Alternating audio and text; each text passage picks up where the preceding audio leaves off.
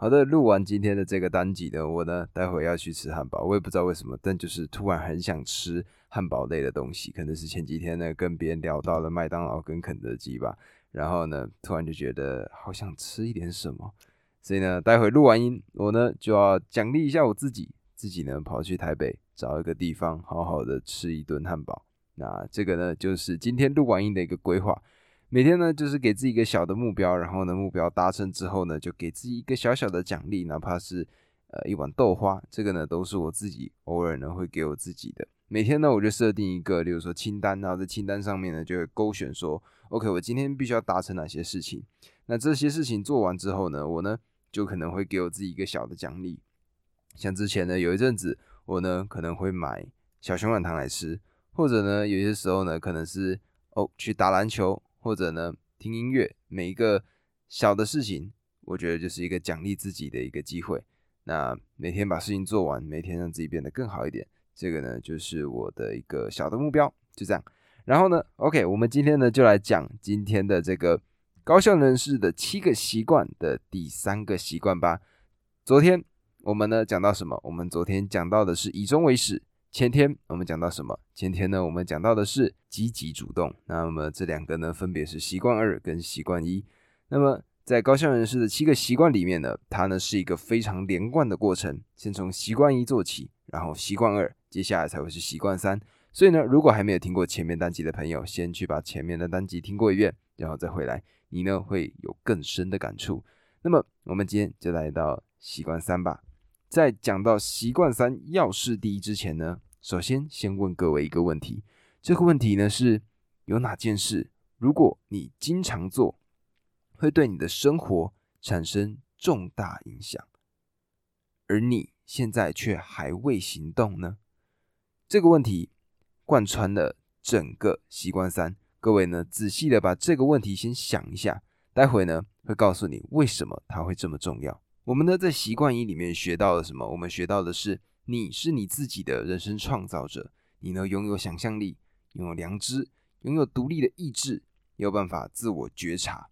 那么，我们讲到习惯二的时候，我们想到的是什么？也就是我们要运用我们自己的想象力，去把我们的愿景在我们的脑海里想象出来，详细的把它誊写在我们的纸上，然后呢，找到一个我们人生最重要的一个目标。我们的原则，那么再往下呢？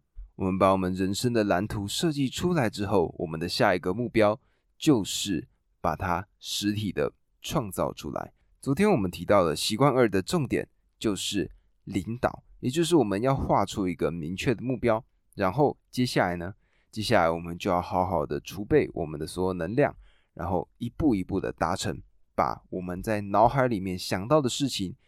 在实际生活中创造出来，而这个呢，就是管理的能力。而我们要如何去执行自我管理呢？我们需要的呢，就是我们独立的意志。我们呢，有办法好好的执行我们自己所设定出来的每一个细节。而这个呢，换一个说法，就是自制能力，也就是英文里面的 discipline。discipline 呢，翻成中文有点像是纪律这个意思。那么 Discipline 呢？如果在英文的这个词学里面，它呢其实有 disciple，也就是学徒的意思。那么根据这样子一个学徒的含义呢，它其实在更深层的含义之中，是代表说你是成为某一个哲学、某一个价值体系的学徒。所以呢，我们如果拥有这个 discipline，也就是这个纪律的话，其实意思就是我们在做我们自己。深层价值的门徒，而这个深层价值呢，就是昨天我们呢所提到的这个以终为始，也就是你人生的目标这件事情它的重要性。有些人就会说啊，诶，可是我就是没有自制力，我呢就是搞了一下，弄了一下，然后呢我呢就会去打混了，我呢可能就跑去滑抖音，我呢可能就去看废片，这个呢就是我。而这个问题呢，其实最重要的就是你。其实还没有找到你真正的方向，意思就是说呢，你如果真正找到你所热爱的事物的时候，你呢是可以废寝忘食的去完成这件事情的。不知道各位呢有没有玩过电动的这个经验？电动呢基本上它就是在一个时间段里面，它会有一个关卡，我们呢就要在这个时间段里面，然后突破各式各样的难关，然后最终呢通过这个大门，结束这个游戏。这个呢就是它一整套的流程。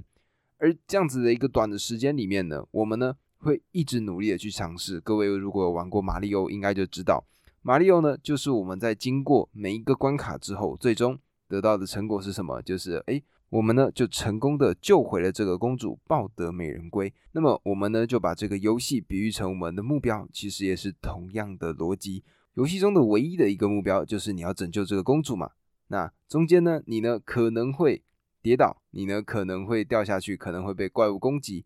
那这些呢就是你在人生路途中的其他的难关。但是如果你有一个很明确的目标在那里，我们在打电动的时候就是这样子。如果我们有一个很明确目标在那里。那么我们呢？如果不小心哎挂了，那我们再来一次的时候，我们就会怎么样？还是努力的去尝试它，下一次不要再犯错。这个就是同样的逻辑，就是你的目标、你的使命目前还不够明确，所以呢，你呢没有办法叫你自己好好的自制。而这个呢，就回到前面那个章节，就是好好的去找你的使命是什么。所以还没听过的，先回去听前面这一段。那么。我们呢理解完了这个部分之后呢，回来我们的要事第一，讲到这个个人管理最重要的，大家应该想到的是什么？应该是想到管理时间吧。那么管理时间呢，基本上就有两种形式嘛，一种呢就是诶效率狂魔，什么意思呢？就是哦，我每一个时间段，我把它这个。仔细的排好我每一个时间段应该做什么事情。例如说，哎，早上可能五点半起床。好，在五点半起床之后呢，哎，第一件事情干嘛？第二件事情干嘛？第三件事情做什么？然后呢，一整天的整个行程排得死死的。但是呢，这有一个问题，这个问题呢，就是你的时间表都被你自己绑死了。那绑死之后呢，你就没有弹性，没有这个灵活度去做其他的事情。而史蒂芬·科维教授呢，他在这边提供了一个做法，也就是关键并不是时间，而是你自己的个人管理。那么最重要的就是回归到我们第一个习惯里面所提到的影响圈。那么在这边呢，他提供了一个非常重要的概念，我觉得很有意思，各位可以仔细想一下。就是呢，各位不知道有没有听过所谓的重要、紧急这个四个象限的问题，就是上边呢。两个 x 轴是重要不重要，y 轴是紧急不紧急，所以呢会分成四个，就是重要、紧急、重要不紧急、紧急不重要、不紧急不重要这四个不一样的象限。那么听完了这四个象限呢，你认为我们应该把我们的重点聚焦在哪里呢？一些人呢可能会想，哎，那我应该要放在重要紧急的事情，例如说什么？哎。在时间内必须要缴交的报告，或者呢，比如说明天就一定要做的，比如说一通电话这些事情。但是呢，我们如果把时间过多的聚焦在这些既急迫又重要的事情上的话，我们呢是一直疯狂的在输出的。那么如果呢我们没有定期的输入新的东西，那当然我们最终呢就会耗竭。而这个呢就是为什么重要。但不紧急的事情是史蒂芬·科维认为我们应该摆最多重心的地方，因为这些重要但是不紧急的事情呢，才有机会把我们自己变得更好。举例来说，睡觉，正常的睡眠，每天睡八个小时，或者运动，保持健康的身体，我们呢才有机会去做更多其他的事情。又或者阅读，诶，每天呢看一些书。或者看一些报纸、杂志，我们呢去了解到现在呢发生了什么事情，让自己变得更好。又或者呢出去社交，去认识其他人，那去看看别人不一样的观点。那么为什么我们要把重心放在这个上面呢？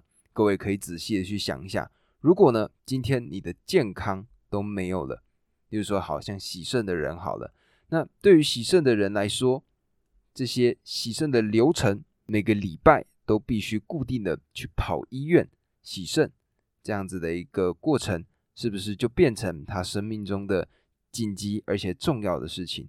但是如果往回推，他有办法透过健康的饮食，好好的保护好自己的身体，也就是把这些不急迫但重要的事情做好，他呢是不是就可以提前防患于未然呢？那么各位还记得我在开头的时候问了你们什么问题吗？我问的问题是：有哪件事，如果你经常做，会对你的生活产生重大的影响，而你却还未行动呢？这个问题其实就是我们的重要但不紧急的象限。我们平常可以一点一滴的累积，让自己变得更好的这些事情有什么？仔细的去思考这个问题。现在呢，听到这样子的一个问题之后呢，你就可以开始重新的去思考一下你自己的排序，到底你是把你生活中或者说你生命中的哪些事情放在你的首位，而这些事情它的排序又放在哪里？它又属于哪一个象限呢？这边就是一个重新思考的好机会。那么在重新思考完之后呢，各位可以去想哪些事情，它呢其实并不属于你的这个象限，也就是重要但不紧急的这个象限。那么你应该怎么做呢？你应该要学会懂得去拒绝别人。例如说，有什么事情你是可以去拒绝的呢？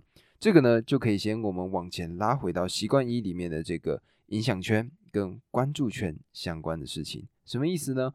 关注圈的事情，它呢，你了解的再多，知道的再多，对你而言其实帮助并不大。你呢，应该是要去把重心放在那些你有办法影响到的事情。举个例子，例如说急迫但不重要的事情有什么？例如说突然来拜访你的一个访客，那么这件事情呢，对你的急迫性很大，但是重要性不一定高。那么这个时候呢，你呢就应该要学会怎么样去拒绝他。这边呢让我想到的是，之前有一个我在看过一本书里面的一个例子。当时呢有一个日本人，他呢因为出差的缘故，他就飞去了纽约。然后呢他在纽约的时候呢，他呢就把他当时必须要处理的业务都处理好了。然后这时候呢他看了看手表，诶，好像还有一点时间呢。那我来顺便拜访一个客户好了。那么。他当时呢，就跑去拜访了他在纽约的一个券商的一个客户。这个客户呢，他呢是这个券商的一个主管。他来到这个券商公司的大楼底下，然后呢，跟这个服务人员说：“哎，你好，我呢要找叉叉叉这个主管。”然后呢，这个服务人员呢，他呢就把这个电话接通了。接通之后呢，这个主管呢，他就说：“不好意思，我呢现在有其他事情要忙。”我呢，先挂电话了。听到这段话，这个日本人呢，他呢就啊很傻眼。他说：“我大老远从日本飞过来纽约，然后呢想说，哎，顺便看你一下，结果不行。然后呢，这时候这个主管他就回答他说：他说我还有其他更重要的事情要做，那我的时间是已经安排好的了。你今天的这个拜访呢，并不在我的时间表之内，所以不好意思，我呢必须请你离开。随即呢就挂上了电话。”那么我们呢？如果从旁人的角度，站在日本的角度来想呢，就是对啊，这个人他也是很用心嘛，飞到纽约呢，就想说顺便见一下客户，诶，挺好的。但是呢，如果我们从这个主管的角度来看，他呢就是秉持了他的原则，他该做什么就做什么，他呢不会去做出超越这个预期之外的事情。那么这个呢，就是我们要尽全力的把握好自己，然后去拒绝别的。可能的其他的事项，那么除此之外呢，像例如说不急迫也不重要的事情，例如说什么有一些信件，有一些电话，或者说一些浪费时间的事情，这些事情呢，跟你想要做的这个中心的目标完全偏离，那么你应该怎么选择？我想，如果你是一个聪明的人，拥有一个好的目标的人，我想不需要我再多做介绍了吧。那么了解了我们应该要做重要但不紧急的事情之后，我们到底要如何来把整个事情做得更好呢？我们要怎么去执行这个所谓的重要但不紧急的事情呢？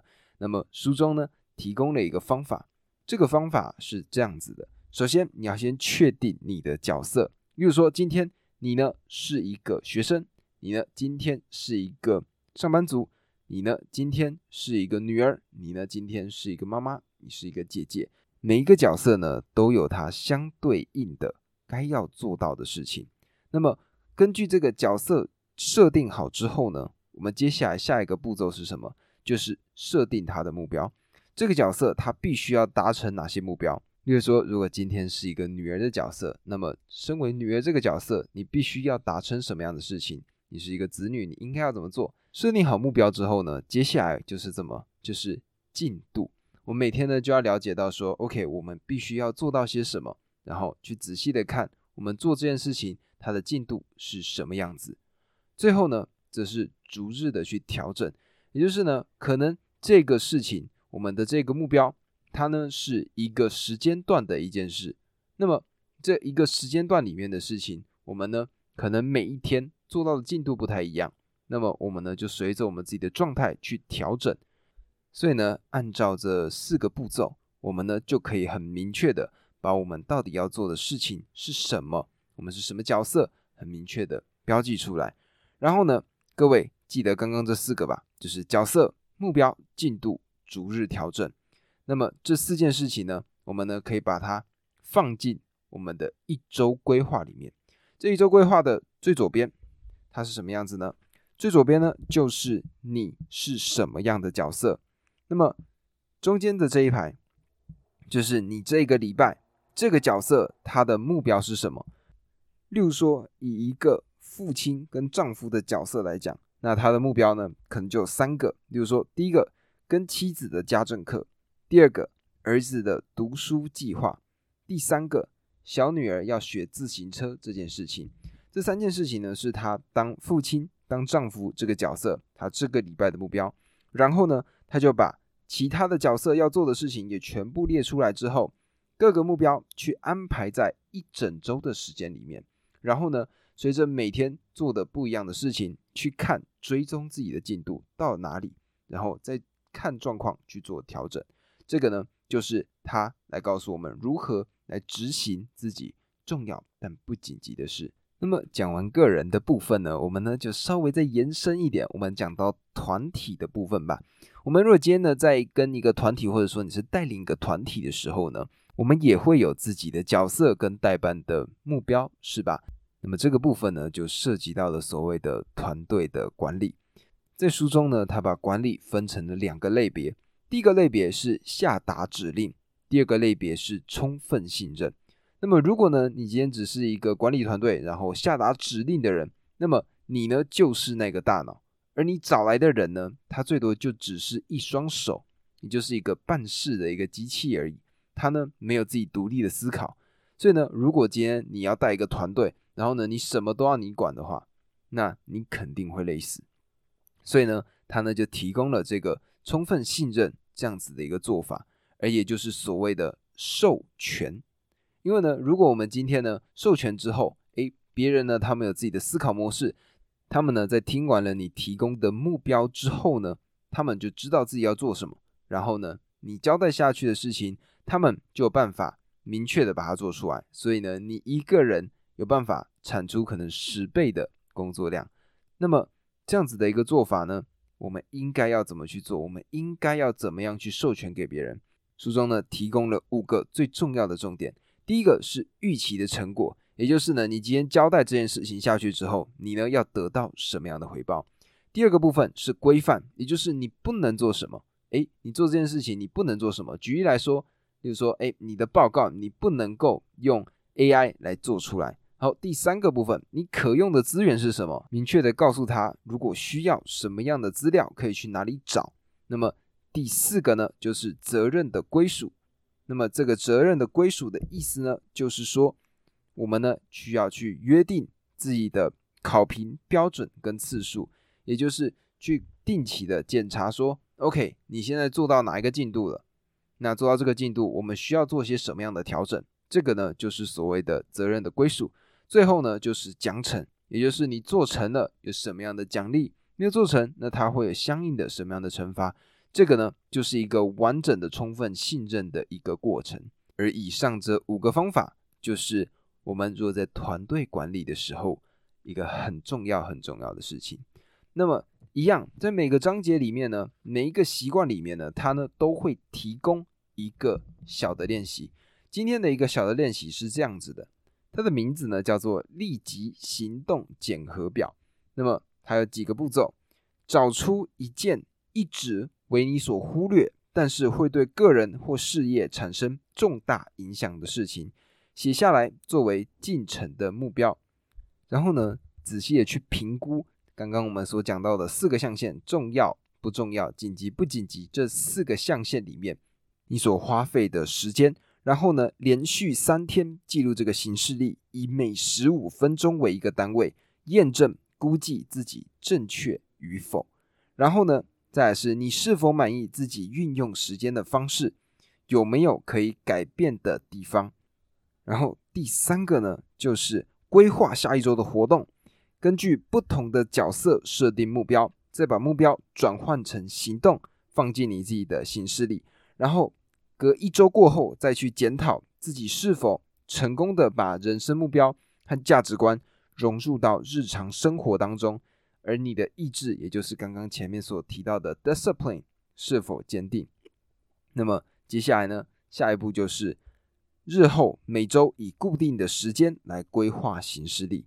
接下来第六个就是，如果需要表格的话呢，可以参考这本书的范例。那么，如果呢身上没有这本书的人，各位可以去搜寻高效人士的七个习惯，他所提供的这个表格呢，应该就可以帮你完成你的这个小的立即行动检核表。那么，我觉得呢书中的一个想法，我觉得挺好的，因为呢我呢，例如说我是可能每天我自己要规划说我自己会做哪些事情，但是呢，诶，对于角色这件事情的看法。书本呢是给了我一个全新的一个见解，就是你要首先从你的使命出发，接下来是你的角色，然后呢根据这样子的一个逻辑，再写下你要做的目标。那么我觉得呢，书中有一个地方我觉得很说服我，他说每个礼拜呢，你可能只要花三十分钟，就可以规划你接下来一整个礼拜七天的事情。那么如果你用这三十分钟可以把你接下来的一周都规划好，这个投资报酬率好像挺值得的，对吧？那么我听完之后，看完之后呢，我自己就觉得说，哎，收获还不错。所以呢，我呢在这边也分享给你们这个小的这个练习呢，各位可以试试看。然后各位可以再告诉我，你们使用过后的结果是什么样子。习惯一呢，就是你呢是你自己的人生设计师嘛。第二个习惯二就是我们有办法设计我们自己的人生，也就是我们找到我们自己的使命。而第三个习惯就是实际的执行层面，我们呢要怎么样把我们设计出来的人生好好的付诸行动？所以呢，前三个习惯它就是一个完整的流程。明天呢，接下来的第四个习惯就会来到团体了。那么前面的这个部分呢，各位仔细的听，然后多听几次，你呢会有不一样的想法。那么。我呢，今天的单集就录到这边了。如果喜欢今天这个单集的朋友呢，记得帮我分享给你身边的朋友，然后订阅，留下五星好评。然后我要准备去吃汉堡了，明天见，拜拜。